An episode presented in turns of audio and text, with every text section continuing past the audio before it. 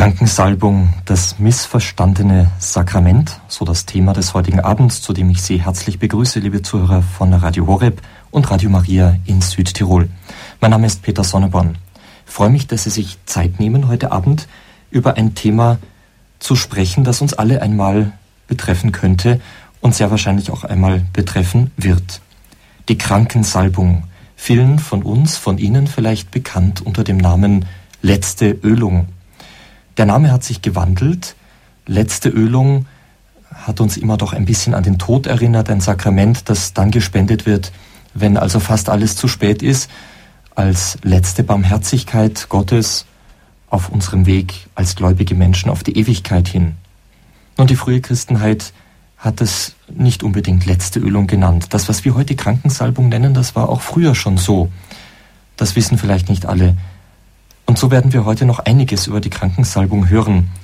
Was ist sie überhaupt? Ja, was ist ein Sakrament überhaupt? Die Krankensalbung wird hier im Titel dieser Sendung einfach so mal als Sakrament der Kirche bezeichnet. Warum wird dieses Sakrament gespendet? Wer empfängt es? Wer spendet das Sakrament?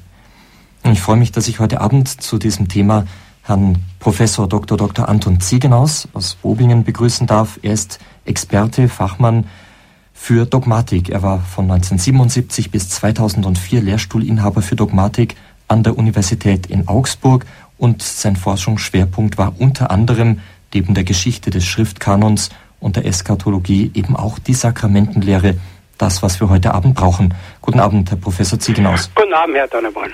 Schön, dass Sie heute Abend für uns Zeit haben, Herr Professor. Ähm, ja, Sie haben in Ihrem Leben naja, so circa 700 Veröffentlichungen herausgegeben. Ähm, Sie haben sehr viel geforscht, ähm, sich mit verschiedenen wissenschaftlichen Themen beschäftigt. Sie sind auch heute Abend für die Sakramentenlehre äh, unser Fachmann. Nun zum Einstieg eine Interessensfrage. Wie schafft man das, 700 Veröffentlichungen herauszugeben, Herr Professor? Ach ja, im Verlauf der Zeit, wenn man, wie soll ich sagen, jetzt möchte ich mich nicht loben, wenn man nicht faul ist, kommt schon was zusammen. Gut, ja, wenn man nicht faul ist. Davon kann mancher nur träumen. Herr Professor, ähm, was ist Ihr besonderes Interesse an diesem Sakrament? Was fasziniert Sie daran besonders? Ja, also zunächst muss ich sagen, dass ich seit 30 Jahren nebenbei ein Krankenhaus betreue und dass ich das sehr oft dieses Sakrament spenden muss. Also es ist im Jahr circa 200 Mal. Und deshalb muss man sich ja viele Gedanken machen, wie ist das zu verstehen, wann kann ich das Sakrament spenden und man hört auch viele Praktiken von Mitbrüdern in der Umgebung, Praktiken, die mir mehr oder weniger gefallen. Mhm. Darum auch heute das Thema das Missverstandene. Sakrament. Genau, darauf wollte ich nämlich gerade ähm, hinaus. Man meint ja, was gibt es da groß misszuverstehen? Wer nicht getauft ist, wird getauft, wenn er das möchte. Ähm, wer Priester werden möchte, wird zum Priester geweiht. Offensichtlich gibt es hier Missverständnisse und sicherlich ganz wichtig, das aufzudecken. Krankheit ist ja was Alltägliches, was jedem von uns begegnet in verschiedensten Formen. Wir sind jetzt sehr gespannt, Herr Professor, was Sie uns dazu sagen werden, denn wir sollen ja auch entscheiden können, wann es für uns gut ist ähm, wann es für uns angebracht ist, darum zu bitten, dieses Sakrament zu empfangen. Nun, aber jetzt zunächst einmal zu Ihrem Vortrag, Herr Professor. Verehrte Hörerinnen und Hörer, die Theologie spricht heute von der Krankensalbung. Im Volk ist manchmal noch der frühere Titel letzte Ölung im Gebrauch. Tatsächlich empfangen auch heute noch viele Katholiken, vor allem jene, die am liturgischen Leben der Kirche nicht regulär teilnehmen, das sagt, und erst zu Ende ihres Lebens wieder Kontakt mit der Kirche aufnehmen. Das Sakrament immer noch vor dem Tod, also als letzte Ölung. Das Zweite Vatikanische Konzil lehrt in Artikel 73 der Liturgiekonstitution Sacrum Concilium. Ich lese jetzt wörtlich den Text vor. Die letzte Ölung, die auch, und zwar besser, Krankensalbung genannt werden kann, ist nicht nur das Sakrament derer, die sich in äußerster Lebensgefahr befinden. Daher ist der rechte Augenblick für ihren Empfang sicher schon gegeben, wenn der Gläubige beginnt, wegen Krankheit oder Altersschwäche in Lebensgefahr zu geraten. Es wird also nicht nur ein anderer Titel gebraucht, sondern auch der Zeitpunkt des Empfangs etwas abgehoben von der unmittelbaren Tod, Todesgefahr und wird gesagt, schon im Augenblick, wo jemand in Lebensgefahr gerät wegen Krankheit oder Altersschwäche, ist es sinnvoll, dieses Sakrament zu empfangen. Ich möchte nun zuerst zur Grundlegung dieses Sakraments etwas zu sagen. Das Wirken Jesu an den Kranken ist nicht auf seine irdische Existenzphase beschränkt. Die Apostel führten ein Handeln im Namen Jesu Christi fort. Der Auferstandene sendet die Jünger aus, in wörtlich meinem Namen den Kranken die Hände aufzulegen und sie gesund zu machen. Noch vor Ostern gab Jesus den Zwölf die Vollmacht und sandte sie aus. Wörtlich, die Zwölf machten sich auf den Weg und riefen die Menschen zur Umkehr auf. Sie trieben viele Dämonen aus und salbten viele Kranke mit Öl und heilten sie. Markus 6,12 folgende. Wie weit hier schon die Krankensalbung angekündigt ist, ist schwer zu entscheiden. Wenn jedoch nach dem Mord des Papstes Leos I. das wörtlich, was an unserem Erlöser sichtbar war, in die Sakramente übergegangen ist, dann wird es geradezu selbstverständlich, dass die Kirche ein eigenes Sakrament der Krankensalbung kennt, das die Sorge Jesu um die Kranken fortsetzt und vergegenwärtigt. Da 1 Korinther 12, 9 das individuelle Heilungscharisma meint, bleibt zur neutestamentlichen Grundlegung eigentlich nur Jakobus 5, 13 folgende übrig. Diese Stellen seien zunächst in ihrem Kontext wiedergegeben. Es heißt hier, Vers 13, fünftes Kapitel Vers 13 im Jakobusbrief. Ist einer von euch bedrückt, dann soll er beten. Ist einer fröhlich, dann soll er ein Loblied singen.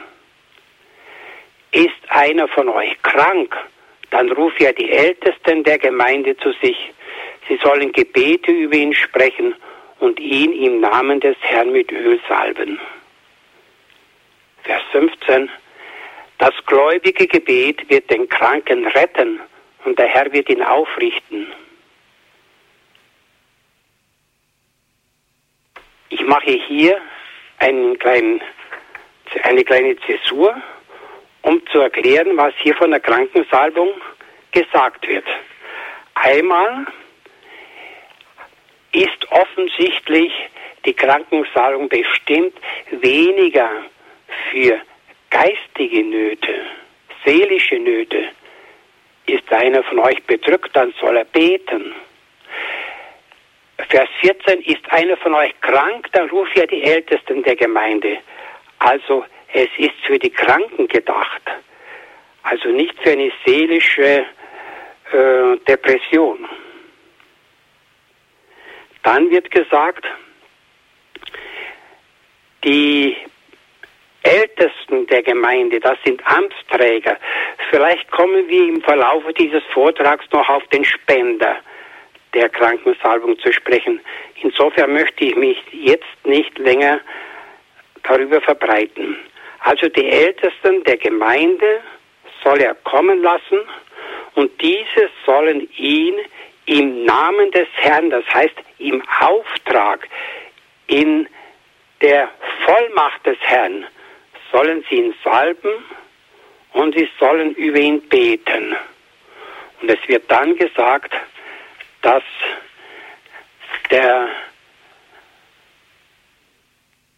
dass das gläubige Gebet den Kranken retten wird und der Herr ihn aufrichten. Was ist mit retten gemeint? Retten hat eigentlich, wenn man den ganzen neutestamentlichen Kontext nimmt, zwei Schwerpunkte. Es heißt einmal retten, befreien oder herausnehmen, retten aus dem physischen, zeitlichen Tod. Es heißt aber auch eine Rettung vor dem ewigen, endzeitlichen, eskatologischen Tod. Also diese beiden Bedeutungen sind hier in eins verschmolzen, aber beide sind irgendwie zu berücksichtigen. Das gleiche gilt von dem Wort aufrichten. Aufrichten kann heißen von einer Krankheit aufrichten. Und solche Stellen gibt es häufig im Neuen Testament. Es kann aber auch bedeuten auferwecken von den Toten. Im Jakobusbrief meint aufrichten dazu noch, dass der Herr dem Kranken Kraft und Stärke zur seelischen Bewältigung seines Leidens gibt. Die beiden Verse stehen im Futur. Und das stellt wieder ein Problem dar. Haben die Aussagen einen auf unmittelbare leibliche und seelische Gesundung abzielenden Sinn oder einen endzeitlichen eschatologischen Sinn? Das heißt, tritt dieses Retten und Aufrichten erst ein nach meinem Tode, im, wenn ich beim Herrn bin, oder tritt es schon in diesem Leben ein. Aber man muss sehen, diese Trennung, die ich hier durchführe, ist eigentlich vom Wortlaut her nicht ganz gerechtfertigt. Es sind eben beide Nuancen mitzudenken.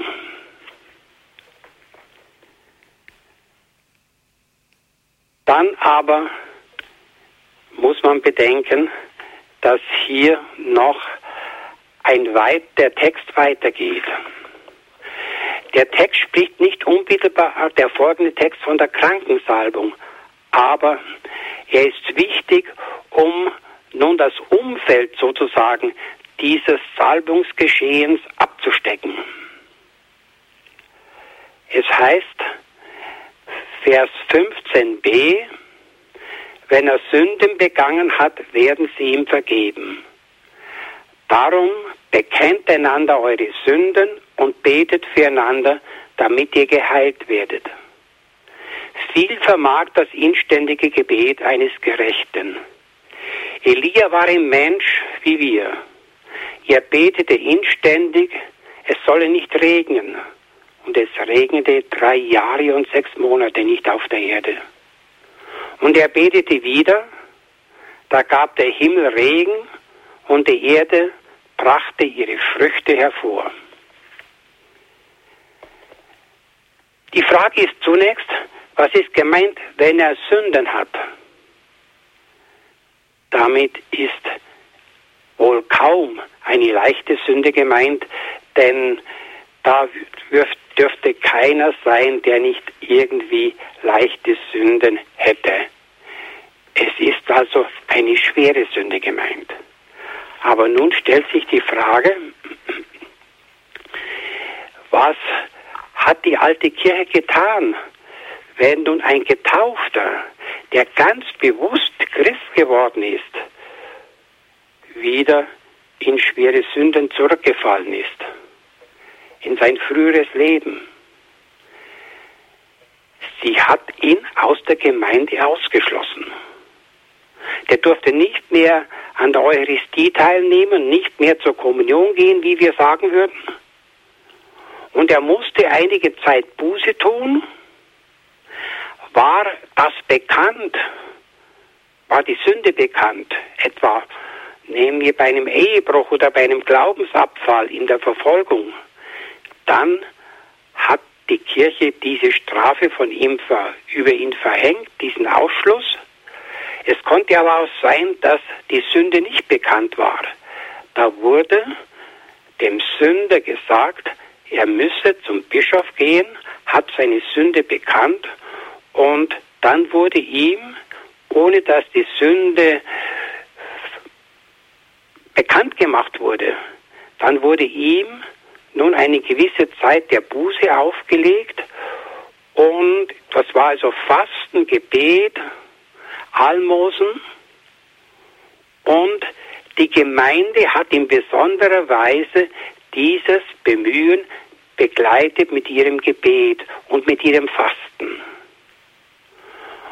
Und das ist nun gemeint in diesen Versen ab 15b, wo es heißt, dass das Gebet viel vermag und es wird auf Elia verwiesen, der betete, dass es nicht regnete und dass es wieder regnete und es trat ein. Und dann wird gesagt, meine Brüder, wenn jemand bei euch von der Wahrheit abirrt und jemand ihn zur Umkehr bewegt, dann soll er wissen, wer einen Sünder, der auf Irrwegen ist, zur Umkehr bewegt, der rettet ihn vor dem Tod und deckt viele Sünden zu. Man kann also daraus schließen, dass es sich um schwere Sünden handelte und deshalb der Sünder eigentlich ausgeschlossen war. Nun aber war es nicht möglich, von diesem Kranken diese Buße zu verlangen. Und so wurde gesagt, er soll nun in diesem Fall den, die Presbyter auf seine Sünden aufmerksam machen. Das würde heißen beichten. Darum heißt es, der, dass er soll bekennt einander die Sünden und das betet füreinander ist ein Hinweis auf diese Gebetspraxis der Gemeinde für den Sünder. Nur muss man hier sagen, die übliche Rekonziliationsbuße, also der Ausschluss und die Aufnahme des Sünders unter dem Gebet der Gläubigen, konnte hier nicht stattfinden, weil es sich ja um einen Kranken handelte, der bettlägerig war. Drum musste er ja die Presbyter zu sich rufen lassen. Aber diese Stelle hat noch viele Anklänge an die ganz offizielle Krankenrekonziliation. Das zeigt sich im Gebet. Wenn Sie das 18. Kapitel des Matthäusevangeliums nehmen, da ist die Rede im Vers 18 von Ausschließen und Aufnehmen. Und dann heißt es, wenn zwei oder drei in meinem Namen versammelt sind und in einer Sache beten, dann bin ich mitten unter ihnen und es wird also das Gebet erhört werden. Wiederum bei diesem Text im Matthäusevangelium ist vom Gebet die Rede im Zusammenhang mit Ausschluss und Aufnahme. Was bedeutet das Ganze für, den, für die Frage des Empfängers? Der Empfänger war also sicher bettlägerig und er, es war eine Gefahr, dass er schwer krank war, dass er vielleicht sterben konnte. Denn man hätte kaum einen Kranken die Wiederaufnahme in die Kirche gegeben, wenn er nicht echt krank gewesen wäre, bedrohlich krank. Er hätte sich ja dann mit seiner Krankheit um die öffentliche Buße herumdrücken können. Insofern musste der Kranke schon ernsthafter krank gewesen sein. Das kann man aus diesen Ausführungen über das Gebet schließen. Nun, meine Damen und Herren, wie ist nun die Praxis? Wenn ich auf die Probleme in der heutigen Zeit eingehe. Die Praxis ist oft so, dass man von der bedrohlichen Lage absieht und dass man vielleicht sogar den Empfängern sagt, ihr braucht ja gar nicht Angst zu haben, dass ihr sterben müsst. Es ist ja das Sakrament ein Sakrament der Gesunden, für die Gesund, für das Gesundwerden. Und in keinem Fall das Sakrament für Sterbende. Also es ist nicht das Sakrament der Sterbenden. Das nicht ist falsch. Es wäre richtig, wenn man sagen würde, es ist nicht nur für Sterbende da. Nun aber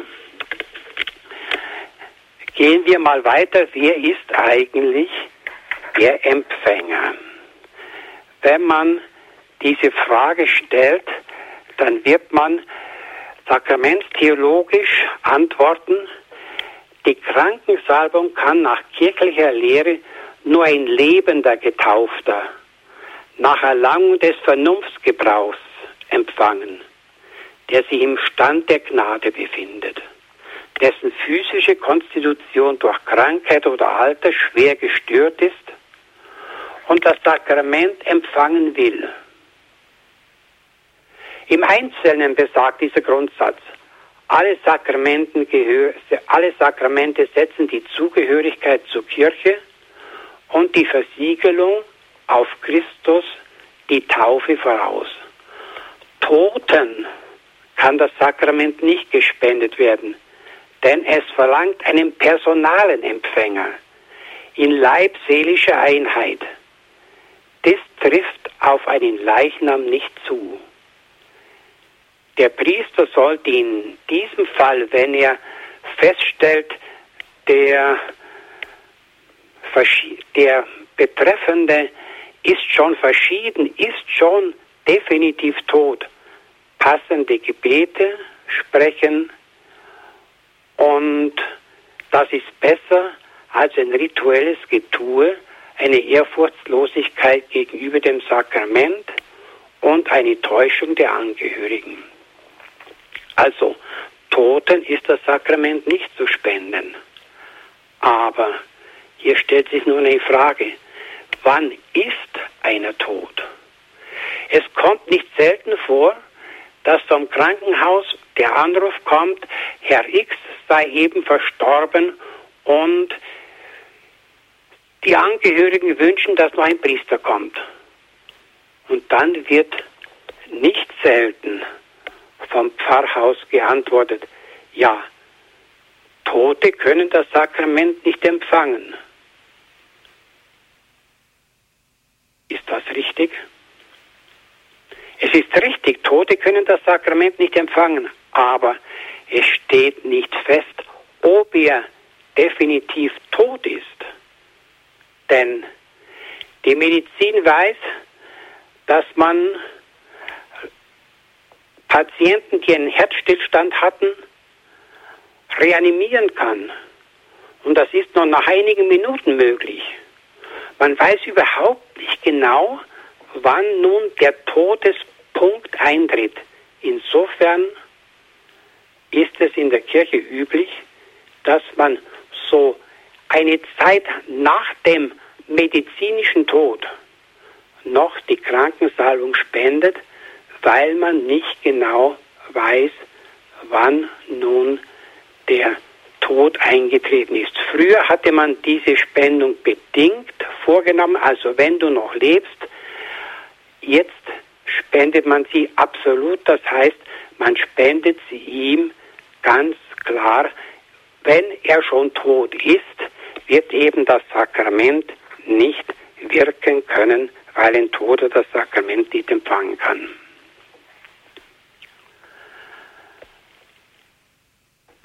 Nun,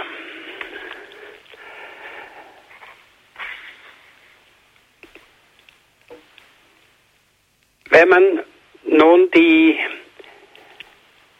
heutige Praxis ein bisschen betrachtet, dann kann man sagen,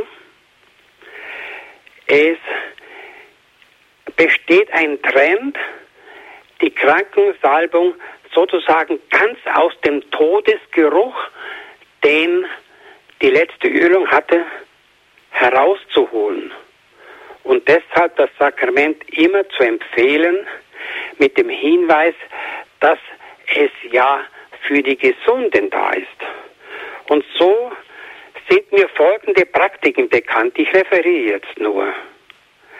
In einer Pfarrei wurden die Kranken zu einem Krankengottesdienst eingeladen mit Krankensalbung und das hieß dann, nach diesem Gottesdienst fahren wir, machen wir einen Ausflug an den Ammersee.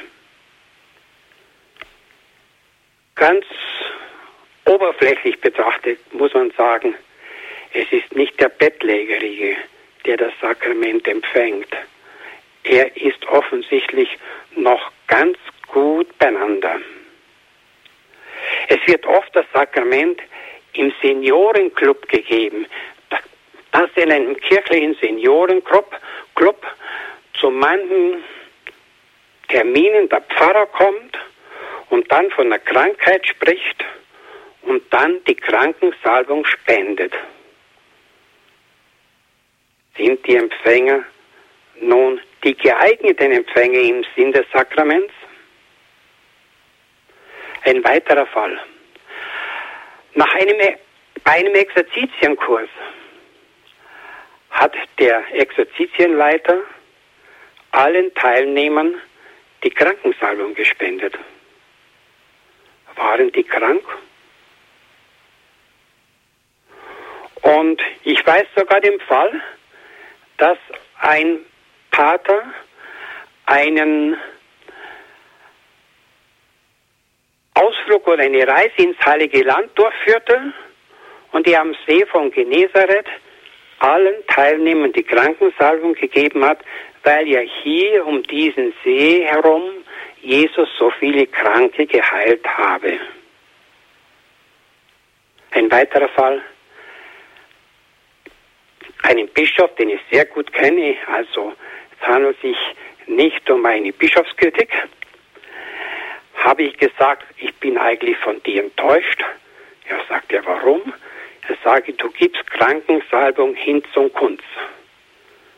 Und habe ihn dann auf den Fall aufmerksam gemacht. Er sagte, ja, das stimmt. Ich habe gesagt, es sollen nur die Kranken kommen. Aber es kamen dann alle gesund oder krank. Eine These lautet, meine These lautet, dass eigentlich ein Gesunder nicht empfangsfähig ist für dieses Sakrament. Man kann natürlich sagen, man weiß nie, ob jemand schon einen Krankheitskeim in sich trägt, der vielleicht erst nach drei oder vier Monaten ausbricht. Aber momentan fühlt er sich gesund.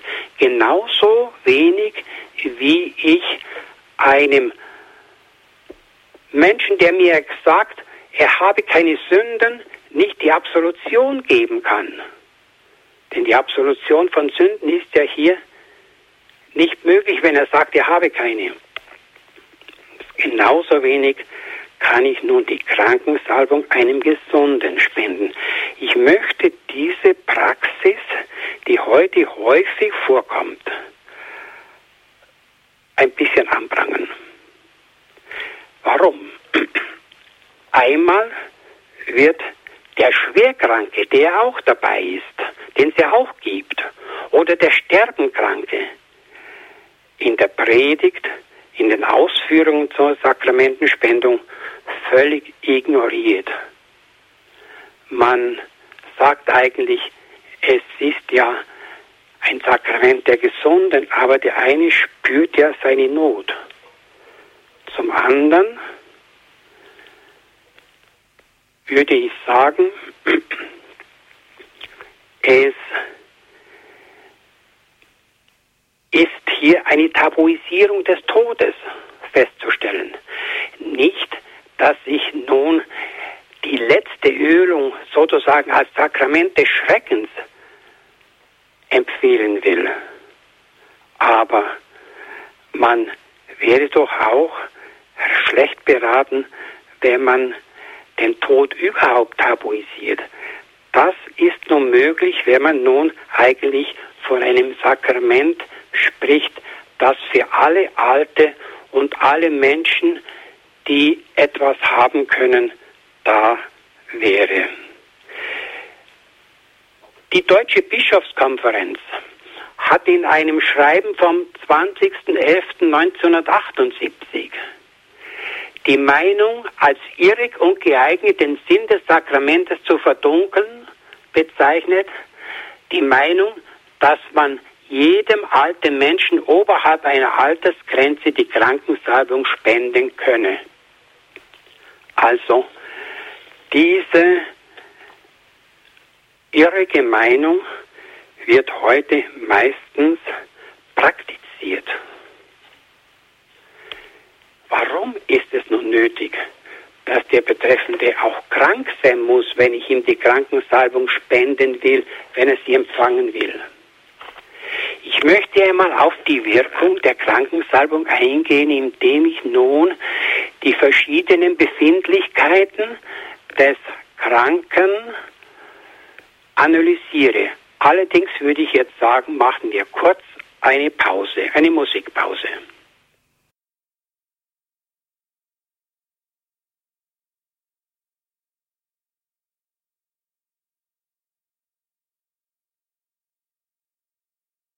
Ist Radio Horeb, zu hören heute auch auf Radio Maria in Südtirol und auf der UKW-Frequenz 92.4 in München.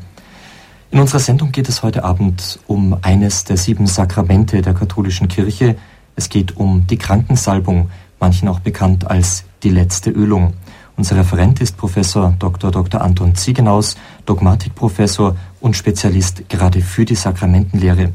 Wir haben im ersten Teil seines Vortrags zum Thema das die Krankensalbung das missverstandene Sakrament. Zunächst einmal gehört vom biblischen Text ausgehend, was ganz ursprünglich mit diesem Sakrament gemeint ist. Wir haben gehört, wofür biblisch gesehen dieses Sakrament gedacht war. Wir haben über die Praxis dieses Sakraments in der Urkirche gehört, im Vergleich zu einigen Praxisbeispielen aus der heutigen Zeit, die bereits schon in Richtung des missverstandenen Sakramentes gegangen sind. Und wir haben dann auch die negativen Folgen schon erwähnt gehört, die eine solche falsche Praxis mit sich bringt. Die letzte Frage, mit der Herr Professor Ziegenaus uns vor der Musikpause neugierig gemacht hat, war, warum ist es denn nur nötig, dass der Empfänger des Sakramentes der Krankensalbung wirklich krank ist? Und dazu hören wir nun ein, eine Ausführung zu den Wirkungen dieses Sakraments. Bitte schön, Herr Professor. Verehrte Hörerinnen und Hörer, ich komme nun zur Wirkweise der Krankensalbung und möchte dabei herausstellen, warum eigentlich eine Krankheit Voraussetzung ist für den Empfang der Krankensalbung. Die körperliche Krankheit kann von außen wie ein fremdverschuldeter Unfall kommen oder der Ausbruch einer inneren leibseelischen Störung sein. Immer bedeutet die mangelhafte Funktion eines Organs mehr als einen körperlichen Defekt. Sie betrifft aufgrund der leibseelischen Einheit den gesamten Menschen. Der gesamte Mensch ist krank und ändert negativ, verflachend oder verbitternd oder positiv, vertiefend, stärkend sein Verhältnis zu sich selbst, zu den Mitmenschen und zu Gott. Daraus ergeben sich drei Konsequenzen. Da die Krankheit von einer gestörten Funktion eines Organs herrührt und die Brüchigkeit und Endlichkeit des Daseins bewusst macht, ist jede schwere Krankheit eine Vorbotin des Todes, auch wenn der Kranke wieder die Gesundheit erlangt. Ein Reden von der Krankheit, das bewusst vom Tod schweigt, wie eine geschilderte Haltung, die die Krankensalbung vom Sterben trennt, ist gekünstelt und phänomenblind. Ferner legt die zunächst nur organische Funktionsstörung Nöte des gesamten Menschen in vielerlei Hinsicht offen. Sie müssen jeweils entsprechend geheilt werden. Für die leibliche Seite sind Arzt und Pflegepersonal zuständig. Zur Behebung der mangelnden Kommunikation und zum menschlichen Beistand sind Angehörige, Ärzte, Pflegepersonal und auch die Seelsorge aufgerufen. Die Angst, die aus der Erfahrung der Endlichkeit und Ohnmacht aufsteigt, durch Hoffnung und Geduld standzuhalten, dieser Angst kann nur Gott abhelfen. Dass der Herr aufrichtet, lautet die Verheißung des Sakraments. So weist die Krankheit auf den Arzt und Heiland der Welt hin. Wenn schließlich die Heilung der Art der Erkrankung entsprechen muss, wäre es widersinnig, auf die leibliche Störung mit dem Sakrament oder auf die metaphysische Not der Endlichkeit mit einer Tablette oder verstärkter mitmenschlicher Aufmerksamkeit zu antworten. Die Medizin kann bestenfalls die Störungen der organischen Funktionen beheben und höchstens helfen, den Endlichkeitsschock zu vergessen und zu verdrängen. Aber sie vermag nicht, alle durch die Krankheit bewusst gewordenen Nöte zu beheben. Arzt und Priester sind nie Konkurrenten, aber beide tragen zur gesamtmenschlichen Heilung bei. Wenn nun die Krankheit eine gesamtmenschliche Erschütterung, wie ich es nennen will, gesamtmenschliche Erschütterung nach sich zieht, im Hinblick auf die Not der Endlichkeit, dann muss man sagen, ist irgendwie eine solche Erschütterung Voraussetzung für den Empfang des und die Spendung des Sakraments. Also, wer diese Erschütterung nicht irgendwie spürt und erlebt, der ist eigentlich nicht empfangsfähig. Vielleicht hat der Kopfweh, vielleicht hat einen Blinddarm, ähm, der schmerzt, aber er hat hier nicht eine, er verspürt hier nicht eine gesamtmenschliche Erschütterung. Und insofern ist hier eigentlich die, das Sakrament, das Christus aufrichtet und der Angst der Endlichkeit durch Hoffnung, Geduld aufhilft, entgegentreten, hilft entgegentreten zu können. Das eben fehlt hier und insofern ist das Sakrament nicht am Platze. Ein Nichtkranker kann das Sakrament eigentlich nicht empfangen. Nehmen wir ein Beispiel. Konrad Adenauer ist mit 72 Jahren Bundeskanzler geworden und hat dann noch den Aufbau der ganzen Bundesrepublik vorangetrieben, hat die Bundesrepublik in die Verträge, in die NATO und dergleichen geführt.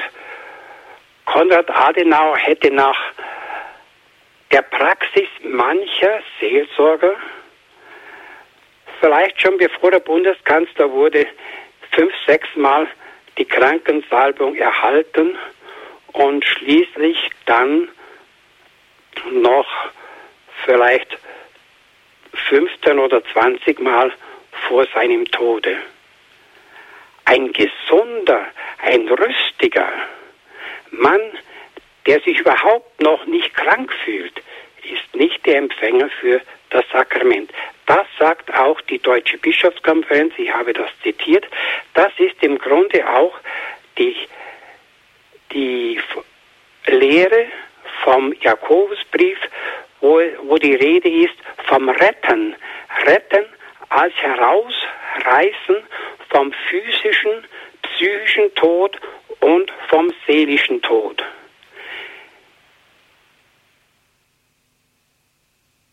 Nun kann man sagen,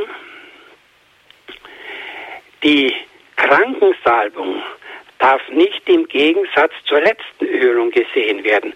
Natürlich soll man auch die Krankensalbung nicht als letzte Ölung verkündigen. Der Kranke ist in gewisser Weise immer einer, der die Problematik des Sterbens empfindet. Und insofern kann man auch sagen, das Sakrament ist für Kranke da, aber auch der Sterbenskranke ist ein Kranker. Vor allem möchte ich an der geschilderten Praxis, wo einfach die Rentner insgesamt zur Kranken, zum Empfang der Krankensalbung eingeladen werden, sagen, es fehlt hier auch die Möglichkeit der Beichte. Das wird oft übersehen, wo aber der Mensch innerlich nicht mit Gott ausgesöhnt ist, besteht die große Gefahr, dass er nicht bereit ist, etwa eine Krankheit anzunehmen im Blick auf den Gekreuzigten. Was ist nun die Wirkung der Krankensalbung? Sie ist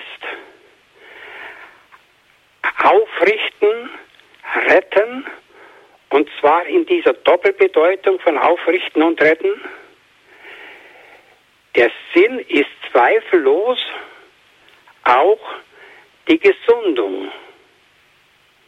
Insofern ist der Hinweis, dass es ein, ein Sakrament ist, in dem Christus heilen will und in dem die Heilungsaufgabe Christi fortgeführt wird. Der Hinweis ist richtig, aber es gibt noch einen anderen Moment. Das Zweite Vatikanum weist darauf hin und sagt, im Sakrament der Krankensalbung bittet die Kirche den Kranken in Hinblick auf den Gekreuzigten, seine Krankheit anzunehmen und Christus darzubringen zum Wohl der Kirche und der Menschen. Es gibt also auch das sogenannte Aufopfern, wie man früher gesagt hat. Man kann die Krankheit, die Not Christus schenken und so sein Kreuz annehmen.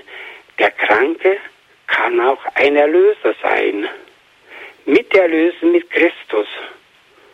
Und diesen Aspekt sollte man heute nicht verschweigen, in einer Zeit, wo man eigentlich oft meint, Leiden ist total sinnlos und wer nun ein, eine irreversible Krankheit hat, sodass der Prozess nicht mehr rückgängig zu machen ist, der möge sich überlegen, ob er nicht Euthanasie betreibt. Und auch zur Euthanasie hin sich öffnet. Meine sehr verehrten Damen und Herren,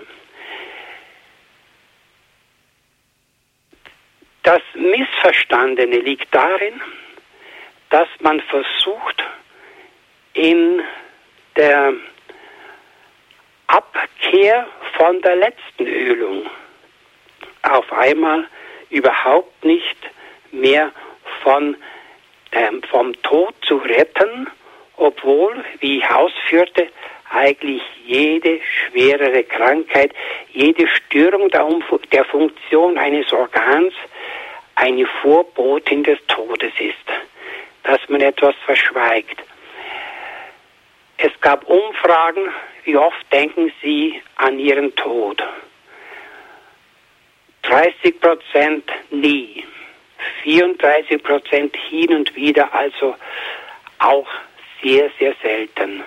Und nur 10 Prozent eigentlich, ja, eigentlich immer wieder, wenn es sich so trifft. Und diese Tabuisierung sollte eigentlich nicht mit einem falsch, mit einer falsch verstandenen Krankensalbung gefördert werden, denn auch hier gilt das Wort Nietzsche, redet nur darüber. Denn alle verdrängten Wahrheiten machen giftig. Und ich glaube, das gilt auch, wenn man Leuten, die schon irgendwie insgeheim an ihre Krankheit und an ihr Sterben denken, wenn man denen überhaupt nicht ihre Not zur Sprache bringen lässt. Meine Sehr verehrten Damen und Herren, wir können jetzt eine kurze Musikpause machen und dann, je nachdem, kann ich weiterfahren und etwas sagen über den Spender, falls es nicht in der Diskussion schon angesprochen wird. Also jetzt eine Musikpause und dann, glaube ich, Diskussion.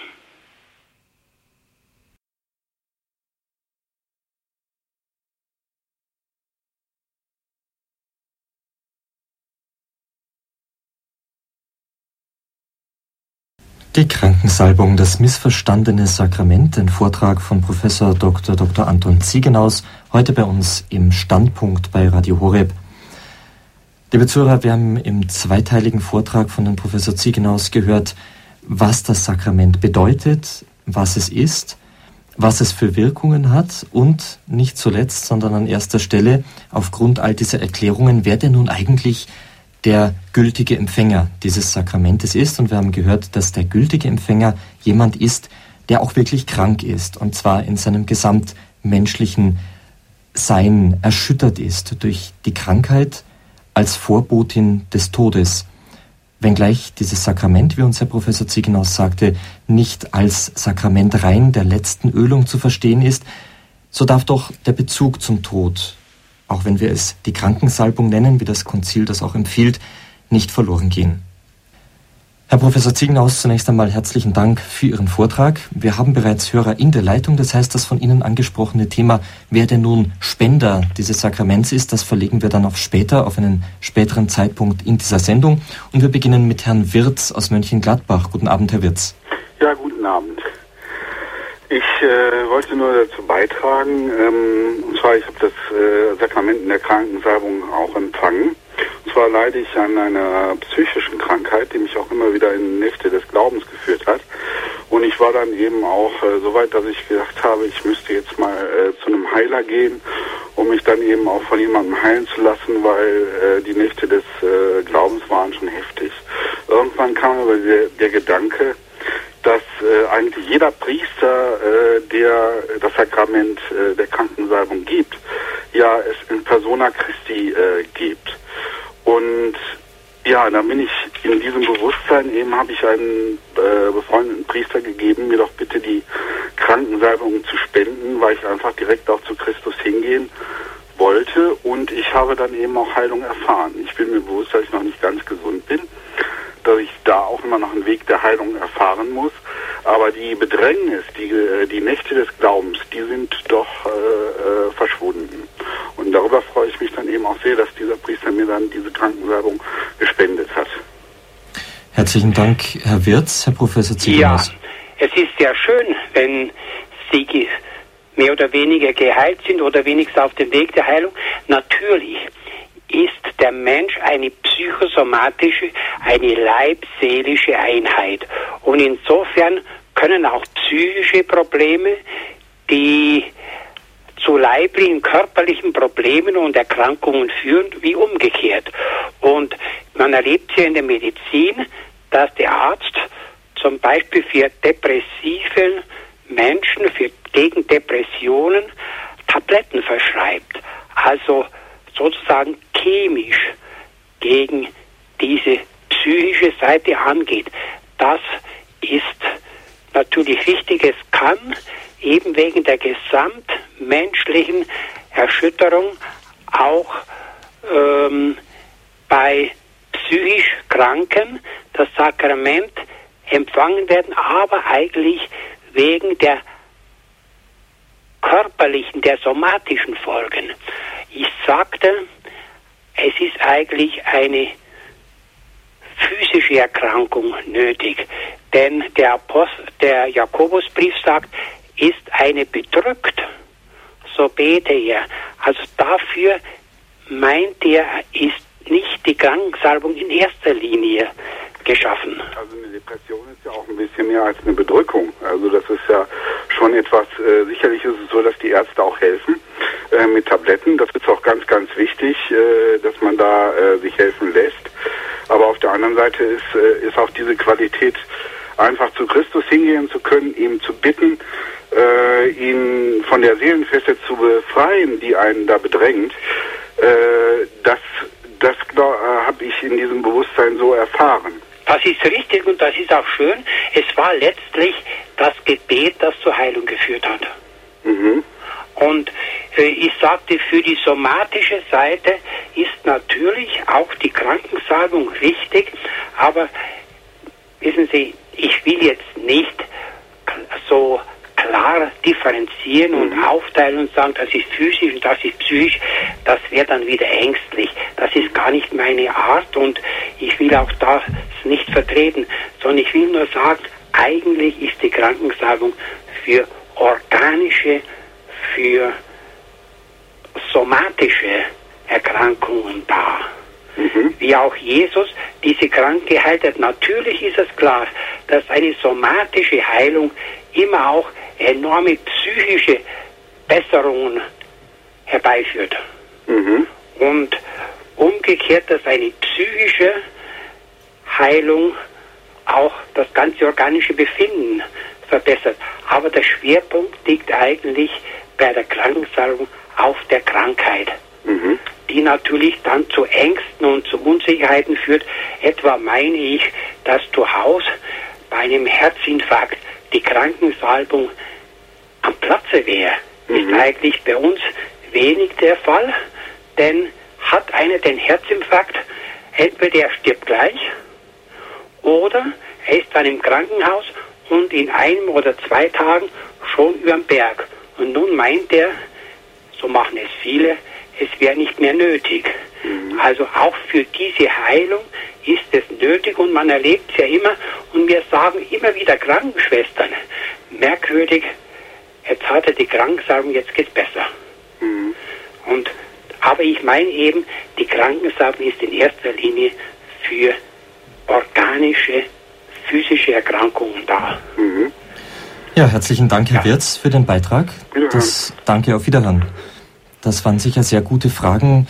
Herr Professor, mm, man kommt ja mit Fortschreiten der Medizin immer mehr drauf, dass Krankheiten ähm, somatischer Art, also im Körper, ihre Ursache durchaus in der Psyche haben. Das heißt, in der Psyche ist schon längst etwas am Kochen und im Gange, was sich vielleicht erst nach Monaten oder Jahren gar im Körper, äh, im Körperlichen dann irgendwie auswirken wird. Ähm, das ist natürlich eine heikle Frage an einen Dogmatiker. Dürfte man jetzt von solchen faktischen Untersuchungen der Naturwissenschaft, sagen wir es mal so, der Biologie, äh, rückschließen auf Anwendungsbereiche eines Sakraments, dass man sagt, nun, wir haben festgestellt, und als Philosophen können wir ja sagen, äh, was in der Ursache da ist, das ist bereits genauso real da, als wenn es äh, dann im Körper als Auswirkung da ist, nur in einer anderen Form. Kann man hier zu einem Umdenken in der Praxis kommen? Es ist also, wenn Sie so sagen, es kann ja etwas schon im Anflug sein dann wäre es noch zu schwach, wenn der Empfänger noch von diesem Anflug nichts weiß, wenn er durchaus nicht erfasst ist. Wenn also einer meint, er könne jetzt, nehmen wir das Beispiel von der Krankensalbe im See Genezareth, am See Genezareth, wenn er meint, er ist so benannt, dass er sich einen Ausflug ins Ausland, in, in südlicheres Ausland ohne weiteres leisten kann und leisten darf, also von der Krankheit her von der Befindlichkeit her, der kann etwas haben, aber er weiß es nicht. Und das gehört ja zum bewussten Empfang. Er muss wissen, für diese, meine Krankheit, die mich ängstigt, ist eine Hilfe da, die mir hilft, die Angst zu überwinden. Wenn er von dieser Situation nichts weiß, wenn sozusagen der Krebs bereits da ist, mhm. aber er kommt erst bei der nächsten Vorsorgeuntersuchung in Erscheinung. Dann ist eigentlich vorher die Krankensalbung nicht am Platze, aber wenn er davon weiß, dann ist er doch in der Regel gesamtmenschlich erschüttert. Mhm. Ich eben, das ist ja auch gerade, denke ich, bei einer tiefen Depression oder ähm, bei so, ähm, selbst wenn die jetzt noch nicht äh, sich in einem Krebsgeschwür geäußert hat, äh, nehmen wir mal an, das wäre eine mögliche Folge der Depression, das möchte ich also überhaupt nicht behaupten. Ähm, dann ist das doch auch schon eine gesamtmenschliche Erschütterung im eigentlichen Sinn, wenn jemand kurz vor dem Selbstmord steht zum Beispiel, obwohl er nicht, der Arzt jetzt gar nicht sagen könnte, also die Leber ist krank oder die Niere ist krank. Ist das dann schon Materie genug von Seiten des, äh, des Empfängers, dass man sagt, ja, also in diesem Fall, bevor der sich umbringt, ähm, wäre es vielleicht doch. Also für rein psychische, seelische Fragen ist eigentlich die Krankensalbung nicht da. Mhm. Also ich sage für rein psychische Fragen. Ich gebe natürlich zu, dass diese Fragestellung ähm, eigentlich unsinnig ist, weil der Mensch immer eine leibseelische Einheit bildet. Mhm. Aber für rein seelische, also für, sagen wir, wenn jemand sich umbringt, das tut eigentlich ein Mensch, der einigermaßen gesund ist, nicht. Das tut er in einer geistigen, sagen wir mal, Verirrung oder in einer geistigen Verwirrung. Mhm. Und das ist etwas Geistiges, da muss vielleicht, da muss die Heilung woanders einsetzen. Mhm, mh. Ähm, könnten wir da irgendein anderes Sakrament der Kirche Jesus wollte ja sicherlich auch die heilen, die äh, vielleicht über viele Jahre in, in, Dunkelheit und Depressionen leben. Kann man da ein anderes Sakrament hier in Anschlag bringen? Ja, natürlich. Es gibt das Sakrament der Beichte und man weiß doch, dass der Rückgang der Beichtfreudigkeit oder die, die Lehre der Beichtstühle im reziproken Verhältnis steht zu, den, zu der Füllung der Praxis der Psychiater. Mhm. Also du haust das hier eine, dass die Beichte, sagen auch viele Ärzte, dass für die meisten oder für sehr viele psychiatrische Fälle eigentlich schon eine normale Beichte äh, genügen würde. Mhm. Und natürlich auch das Sakrament der Eucharistie. Wenn man bedenkt, diese Einheit mit Christus, die gibt doch eine Kraft, dass also jemand sagen würde, in, in Verbindung mit dir äh, kann ich die dunklen Stunden, die mir bevorstehen, gehen. Also wie es so im Psalm äh, 23 heißt, ähm, muss ich auch wandern durch finstere Schlucht, ich fürchte kein Unheil, denn du bist bei mir. Diesen Psalm beten wir oft auch, oder beten manche oft auch nach der Heiligen Kommunion. Mhm, mhm. Ja, vielen Dank. Ich darf jetzt Herrn Ross aus Heilbronn begrüßen. Grüß Gott, Herr Ross. Guten Abend, hallo. Ähm, ich hatte äh, zwei Fragen an den Herrn Professor. Ähm, die eine hat sich jetzt gerade schon so mehr oder weniger beantwortet. Die wäre gewesen, ähm, was macht man denn, wenn man nicht körperlich krank ist, also diagnostiziert in irgendeiner Form, sondern wirklich ähm, unter seelische Dinge leidet oder ähm, ich sage, ich nenne es mal so, äh, Angriffe des Bösen äh, an sich spürt, ähm, also in welcher Form auch immer. Also man, man merkt immer wieder, man steht ähm, zwischen Gut und Böse, wenn man das so sagen kann oder wenn man so sagen darf. Was, was, empfehl, was empfehlen Sie dann für möglicherweise für ein Sakrament oder was kann man dann tun? Und die zweite Frage äh, war für mich noch, ähm, es gibt ja auch viele Leute, die zwar getauft sind, die aber ähm, von der Kirche oder ähm, ja, vom, vom Glauben nicht viel wissen wollen, ähm, die jetzt vielleicht im Sterben liegen. Ist es dann, also ich dachte immer, es ist sinnvoll, äh, auch so jemand dann möglicherweise auch vielleicht dazu zu überreden oder beziehungsweise ähm, ihm ja, wie soll ich sagen, also einen Priester zu holen, dass er zumindest die Möglichkeit hat, also dieses letzte Sakrament zu empfangen. Jetzt äh, hat sich vorhin für mich so rausgehört, also man sollte äh, im Stand der Gnade sein. Das heißt also, man sollte vorher beichten, bevor man das Sakrament empfängt. Wenn das jetzt jemand aber ist, der sich äh, wehrt, ähm, ja, äh, ist es dann trotzdem sinnvoll, dass er dieses Sakrament empfängt oder ähm, ja, was macht man in so einem Fall? Ja, also zunächst also die erste Frage, glaube ich, ist einigermaßen schon beantwortet worden. Also äh, es gibt viele Leute, die getauft sind und im Sterben liegen. Na, also wenn Sie sagen, die Angst, was ist, wenn einer körperlich krank ist, aber nicht krank ist, aber die Angriffe des Bösen spürt. da würde ich sagen, ist es nach wie vor das Bessere, zum Bußsakrament zu gehen, auch zu ganz tief und gläubig die Kommunion zu empfangen und zu beten. Es ist also eine alte Erfahrung, dass diese Angriffe des Bösen aufhören, zurückgehen, wenn man betet. Diese Angriffe müssen ja nicht immer Angriffe sozusagen dämonischer Art sein, sagen wir des Teufels. Es kann ja auch sein, dass der Mensch in seinem Leben sich so stark irgendwelchen Gedanken hingegeben hat, dass er sie dann nicht mehr wegbringt. Und da ist es das Beste, einfach zu beten, sozusagen an Gott zu denken und so diesen Gedanken, diese Gedanken nicht aufkommen zu lassen. Das wäre die erste Frage. Die zweite Frage, es gibt Leute, die getauft sind, aber im Sterben liegen.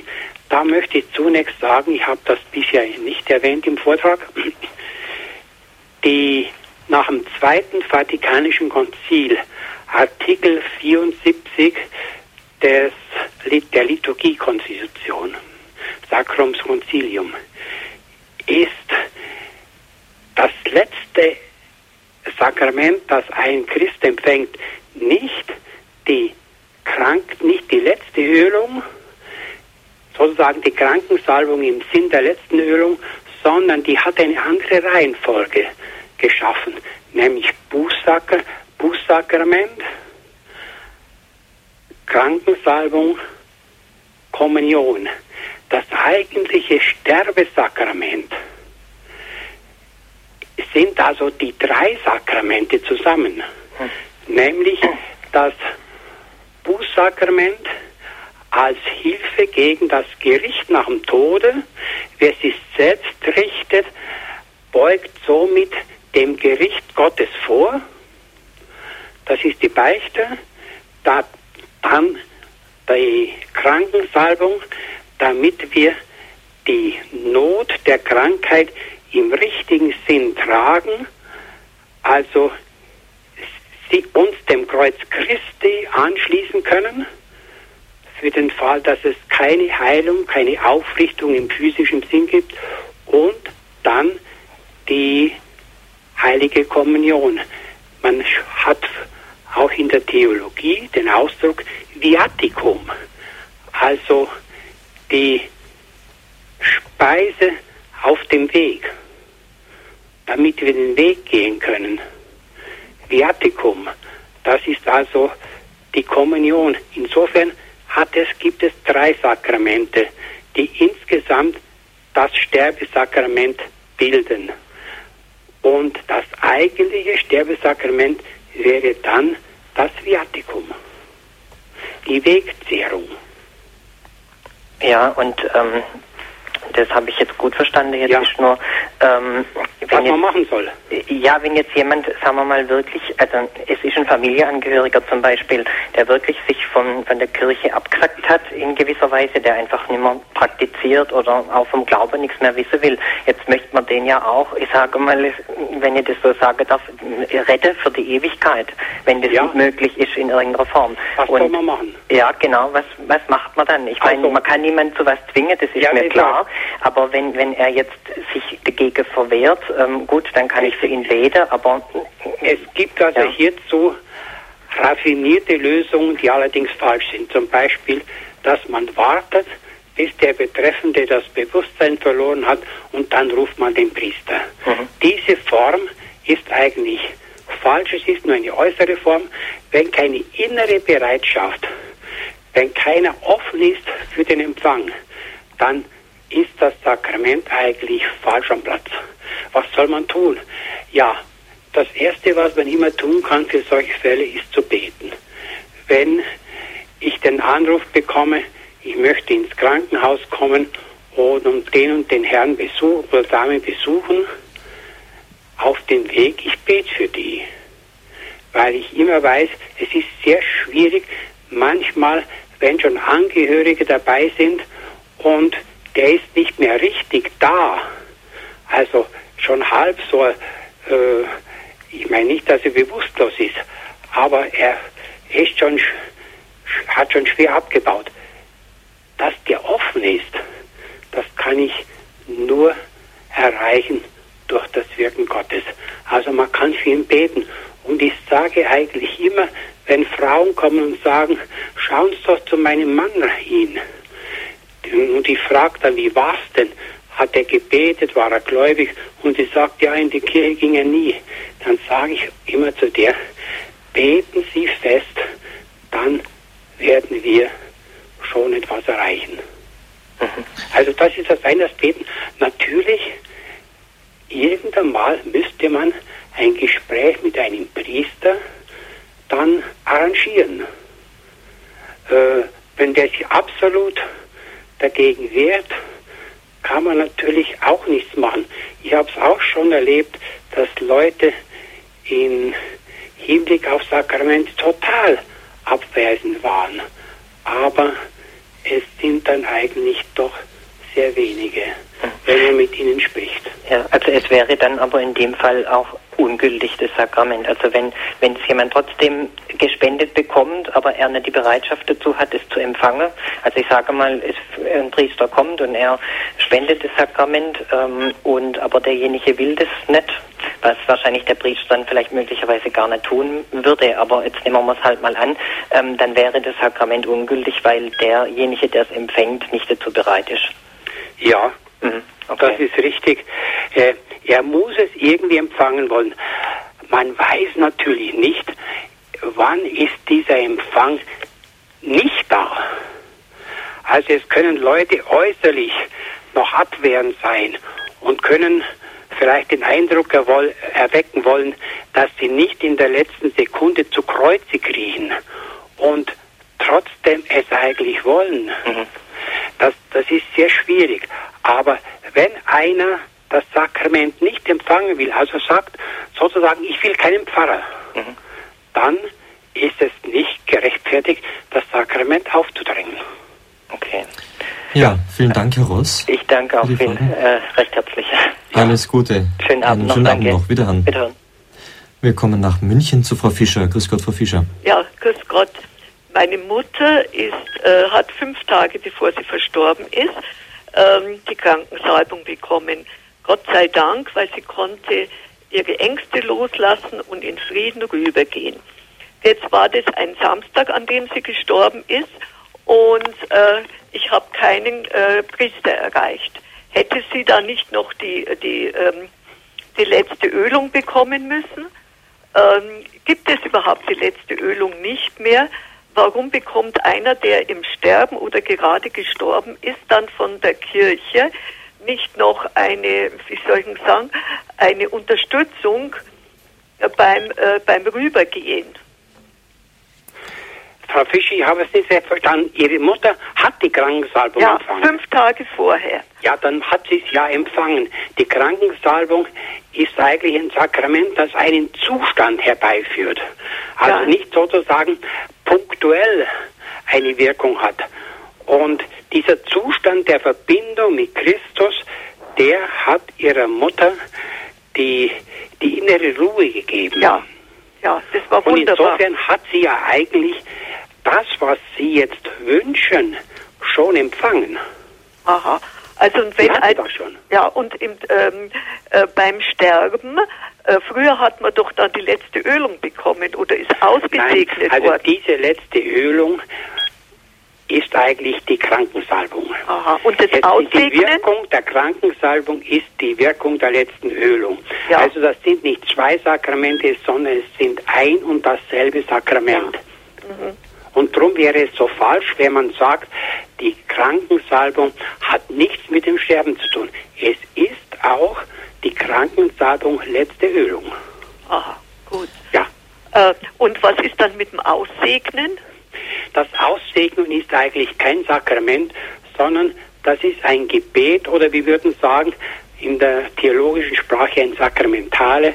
Das heißt, das Aussegnen dass der Priester ins Haus kommt und bevor nun der, der Sarg ähm, ins Leichenhaus überführt wird, wird nun gebetet. Ja. Das ist ein Gebet natürlich für den Verstorbenen. Es ist ein schöner Brauch, der allerdings jetzt abgekommen ist, weil natürlich zu dieser Aussegnung die Priester nicht immer Zeit haben. Der kann nicht zu dieser Minute da sein, in der jetzt die, äh, das Bestattungsinstitut Zeit hat. Ja. Und darum ist das Aussegnen eigentlich jetzt mehr oder weniger abgekommen. Es sind die Gebete dann irgendwie wieder aufgenommen worden in die Gebete im Leichenhaus anlässlich der Beerdigung. Herzlichen Dank. Danke, Ja. Frau Fischer. Ja. Ich hoffe, Ihre Fragen sind geklärt. Ihnen Ja. alles Gute. Ja, danke. Auf Wiederhören. Äh, Herr Professor, Sie haben gesagt, das ähm, Sakrament der Krankensalbung führt einen Zustand herbei, wirkt nicht punktuell. Wenn wir aber auf die Sündenvergebung schauen, dann ist das schon punktuell, oder? Also es wird tatsächlich in diesem Moment, werden dem Betreffenden auch die Sünden Ja, aber nachgelassen. ich, mein, ich habe es so gemeint, vielleicht habe ich mich falsch ausgedrückt, dass diese punktuelle Wirkung weiterwirkt, dass die weitergeht. Mhm. Es schafft einen anderen Zustand. Ja, ja. Und insofern es ist wie in gewisser Weise, obwohl es nicht die Taufe kann nur einmal gegeben werden, bei der Krankensalbung heißt es aber, man kann sie wieder empfangen, wenn die Krankheit sich verschlimmert. Und insofern ist aber dann eben für die Zeit, sagen wir, die nächsten drei oder vier Wochen, ist es dann höchst, wirkt diese Krankensalbung nach. Mhm. Man kann sie auch, also in der Regel wird man nicht quantifizieren. Sozusagen, meinen fünf Krankensalbungen wären besser als eine. Mhm. Ja. Das gibt es auch, dass Leute das meinen und immer wieder ähm, sozusagen, die sammeln das Sakrament. Mhm. Und manchmal kommt man drauf, dass sie schon vier, fünfmal oder zehnmal empfangen haben. Und zwar in nicht großem zeitlichem Abstand. Mhm. Ja, der Katechismus sagt ja meines Wissens, dass immer dann, wenn eine schwere Krankheit sich noch einmal verschlimmert, egal Ja. welchen Zeitabschnitt das nun äh, belegt, dass dann wieder der Zeitpunkt gekommen ist, äh, das Sakrament auch gültig zu empfangen. Ja. Es war früher, also vor dem Konzil, so, dass man sagte, das Sakrament soll nicht wiederholt werden, wenn nicht in der Zwischenzeit eine Besserung eingetreten war.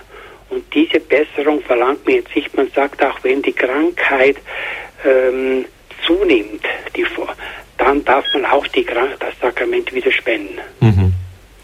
Kommen wir jetzt noch zu Herrn Kritsch aus München. Guten Abend, Herr Kritsch. Guten Abend, Herr Professor Ziegenhaus.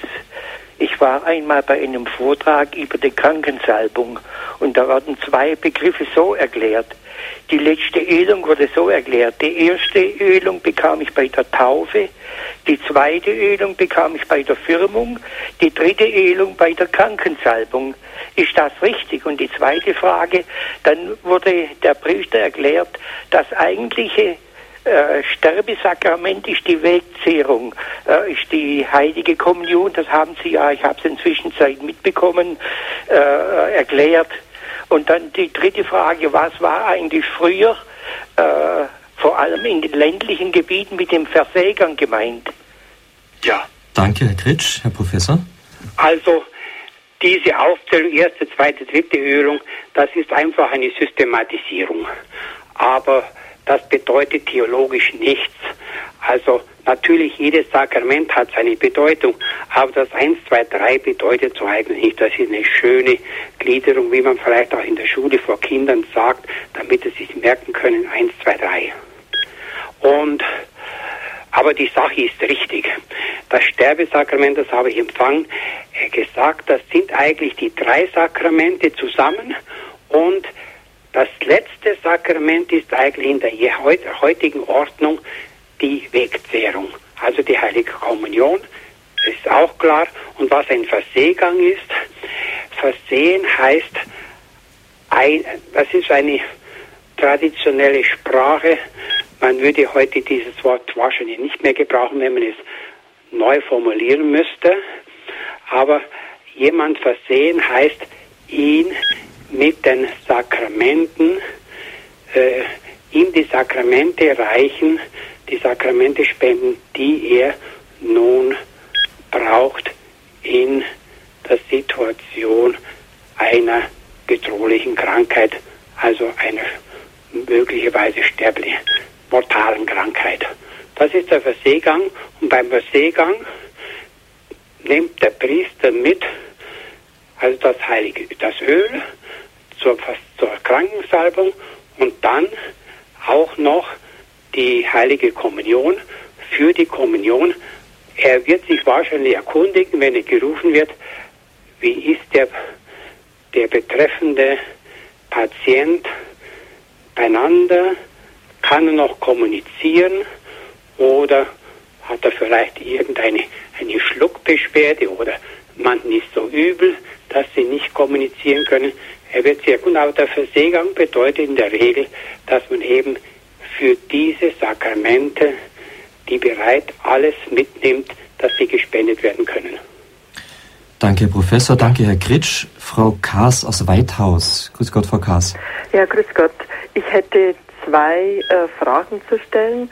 Und zwar, äh, wie ist es ähm, mit dem Sakrament, wenn jemand dementkrank ist? Und wie verhält man sich da als Angehöriger? Und ähm, auch in Bezug auf den Stand der Gnade? Ja, das ist, Frau Kaas, eine sehr schwierige Frage. Ich würde sagen, man gibt ihm das Sakrament, also in keinem Fall will ich, wenn ich unterscheide, ängstlich vorgehen mhm. oder eine Ängstlichkeit fördern. Es kommt also, wenn ich immer gesagt habe, nicht jedem, auch einem Gesunden das Sakrament geben. Ich will auch nicht jetzt sagen, man darf es nur einen geben, der ein ärztliches Attest vorzeigen kann, dass er schwer krank ist. Ja.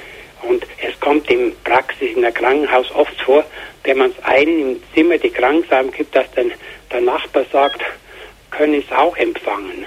Mhm. Und da gibt man es ihm natürlich auch. Ja. Also, und in diesem Fall, Demenzkranke sind natürlich auch physisch krank. Mhm. Die sind, es ist, Demenz ist ja in gewisser Weise eine Alterskrankheit.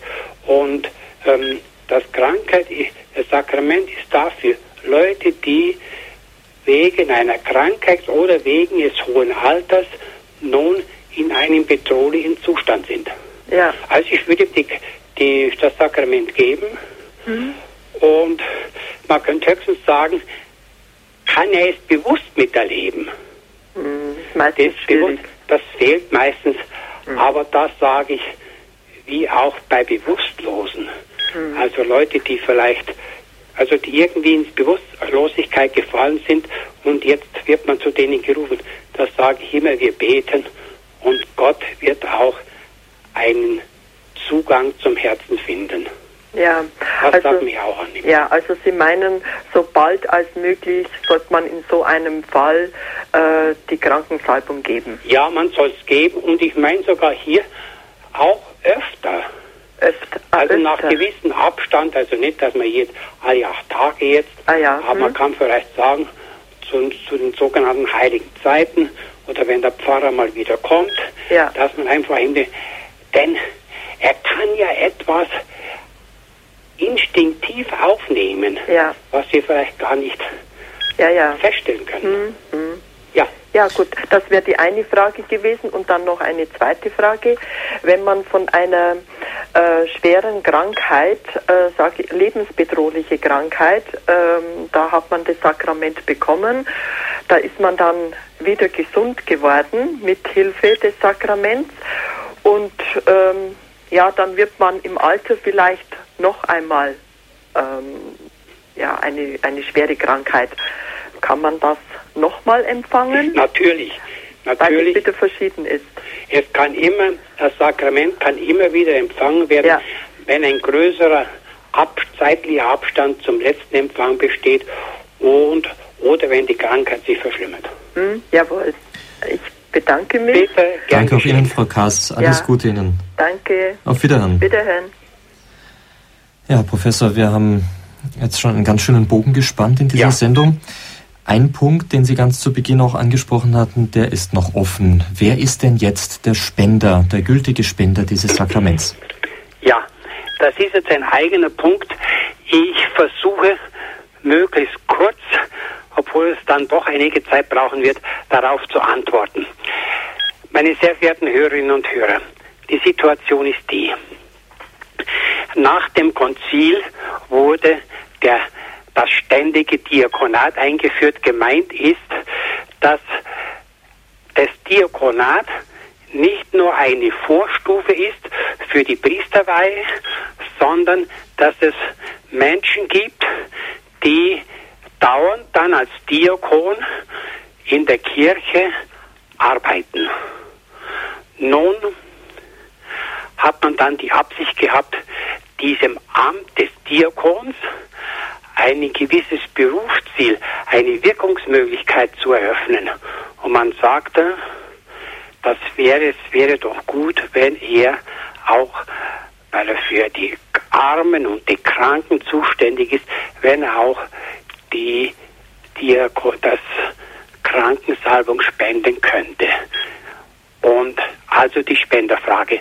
Und dann hat die Würzburger Synode drei Gutachten äh, erstellen lassen, denen zufolge es auch möglich wäre, dass der Diakon die Krankensalbung spendet, wenn und man solle, so die Synode, die Bischofskonferenz solle den Heiligen Stuhl, den Papst bitten, dass er diese Möglichkeit gewährt und also die Spendevollmacht ausdehnt auch auf Diakone.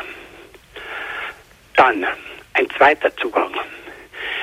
Im Altertum gibt es nun eine Praxis, dass man, dass die Heiden zu ihren Priestern gegangen sind und sie Öl geholt haben. Und mit diesem Öl haben sie nun sich selber gesalbt oder ihre Angehörigen oder das Öl getrunken. Und die Kirche hat gesagt, damit nun unsere Leute nicht im Aberglauben zu den heidnischen Priestern gehen, empfehlen wir ihnen, dass sie zu uns kommen und der Bischof hat dann zu bestimmten Zeiten Öl geweiht, das dann den Leuten, den Christen mitgegeben wurde nach Hause, wo sie das, das Öl selber anwenden konnten. In Form von Trinken, in Form von Einreiben, in, hm, oder einfach im Verbinden von Wunden. Ja. Und man hat nun gesagt, in der Theologie, das sind nun auch, das war die Krankensalbung. Und zwar, es ist das Sakrament nicht bei der Spendung gegeben, sondern das Sakrament besteht darin, dass der Bischof das Öl weiht und die Anwendung des Öls kann dann jederlei dann vollziehen. Also es können auch die Laien das Sakrament spenden. Und das ist nun heute zu folgendem Irrtum gekommen, dass es auch möglich ist oder vorkommt, dass Laien, Pastoralhelfer, Pastoralhelferinnen, Seelsorgshelferinnen oder wie die Berufsbezeichnung lautet, dass die auch die Krankensalbung spenden.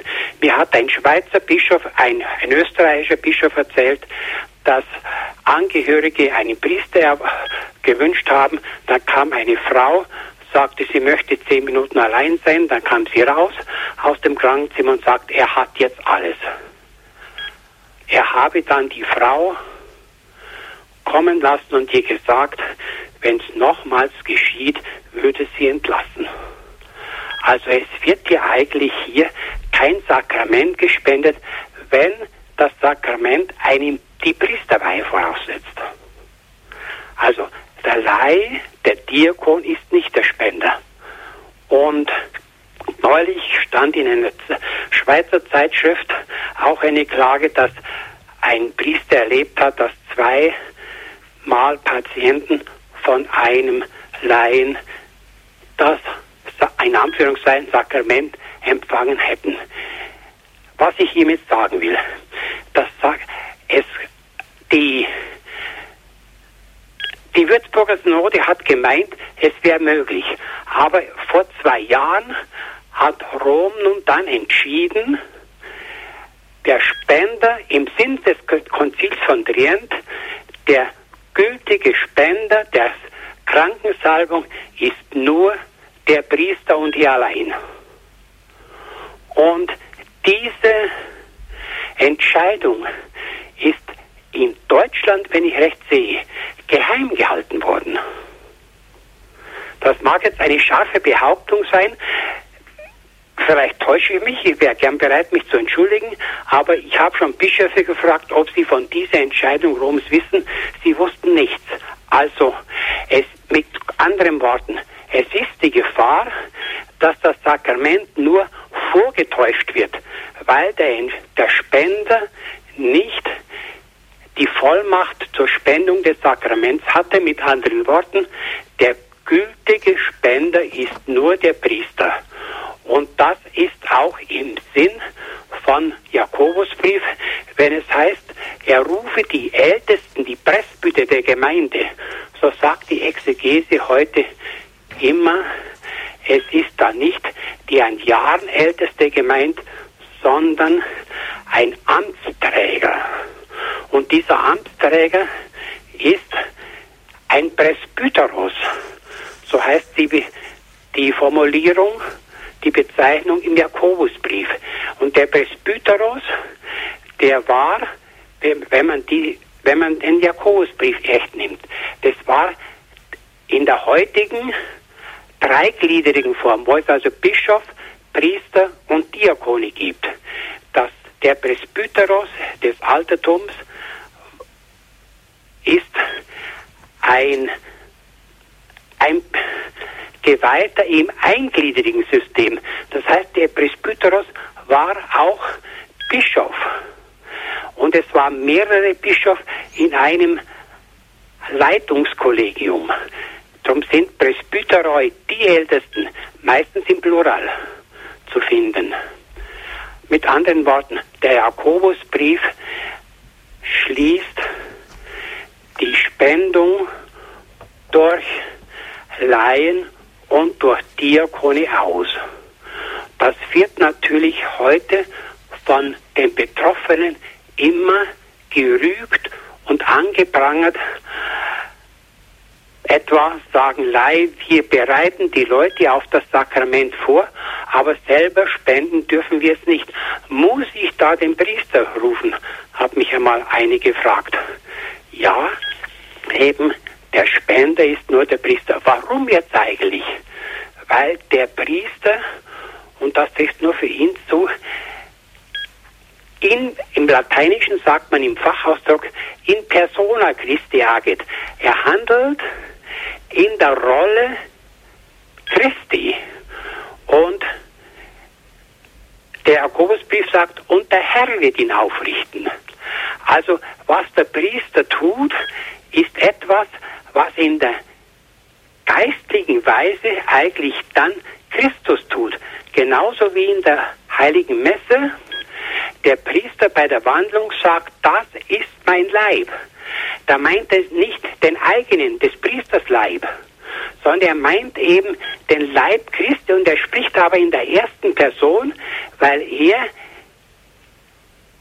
Christus repräsentiert, sozusagen Christus ist. Und insofern muss also der Spender Priester sein. Und es ist irgendwie tragisch, dass heute diese Situation, diese, diese Notwendigkeit oft übersehen wird und entgegengehandelt wird. Ich würde sagen, der einzelne Gläubige oder die Angehörigen sollen etwas vorsichtig sein. Wer hat die Krankensalbung gespendet? Oft wird dann das so gemacht, dass sich die salvieren mit der Behauptung, sie haben ja nicht die Krankensalbung gespendet, sondern so sagte jemand einmal, ich habe nur ein Rita-Öl gehabt. Also so Öl, das sich an, an Verehrungsstätten von Heiligen gibt das haben sie genommen und hätten verwandt. Also, sie wollen eigentlich nicht das Sakrament spenden, sie tun nur so. Und da würde ich sagen, es ist ein simuliertes Sakrament und das ist eigentlich ein ganz arger Missbrauch. Wo natürlich jemand jetzt das Sakrament will und es kommt ein Laie, da müsste man eigentlich sagen, ich lehne das ab. Genauso ist es manchmal üblich, dass die katholische und protestantische Seelsorge zusammenarbeiten und wenn kein katholischer Priester da ist, dann kommt der evangelische Pfarrer. Der hat nicht die Priesterweihe. Ich will jetzt nicht antiökumenisch wirken, aber der Wahrheit zuliebe muss ich sagen, das ist nicht nur ungültig, sondern das ist eine Vortäuschung falscher Tatsachen und das ist eine Lüge. Ja. Ja, die Kirche hat natürlich absolut das Recht, die eigenen Sakramente zu verwalten. Ja. Und da muss man selbstverständlich, wie wir das jetzt von Ihnen aller Klarheit gehört haben, die Richtlinien einhalten. Vielen Dank dafür. Ich denke, diese Klarstellungen sind wirklich ganz, ganz wichtig. Bevor ich Sie, Herr Professor Ziegenaus, um Ihren Segen bitte, darf ich Ihnen, liebe Zuhörer, ganz herzlich danken, dass Sie dabei waren. Schön, dass Sie sich die Zeit genommen haben, Ihre wertvollen Beiträge eingebracht haben. Diese Sendung können Sie bei unserem CD-Dienst bestellen unter der deutschen Telefon- bzw. Faxnummer 0700 7525 7520 oder auch über unsere Homepage www.horeb.org als Podcast oder Download beziehen direkt auf Ihren Computer. Zu guter Letzt Ihnen, Herr Professor, ganz herzlichen Dank für die Zeit, für Ihre Ausführungen. Ich darf mich an dieser Stelle verabschieden. Mein Name ist Peter Sonneborn. Ich bitte Sie, Herr Professor, um den Segen. Wir haben so viel von Kranken gehört, von Menschen, die auch ein verschlossenes Herz für die Gnade haben. Vielleicht können wir die ganz besonders auch mit einschließen. Ja, wir haben vom Kranken und von Sterbenden und vom Tod gesprochen. In jedem Begrüßungszeit zu Maria sagen wir im zweiten Teil, bitt für uns jetzt und in der Stunde des Todes. Und die Gottesmutter möge uns und unsere Angehörigen, die krank sind, beschützen und für sie beten, was unser Bet, Gebet oft nicht erreicht, weil wir zu wenig Glauben haben. Und in diesem Sinn sagen wir, bitt du für uns und bitte, dass wir gesegnet werden, dass uns Segen, das weiß Segen der Vater, der Sohn und der Heilige Geist. Amen. Amen. Gute Nacht. Gute Nacht.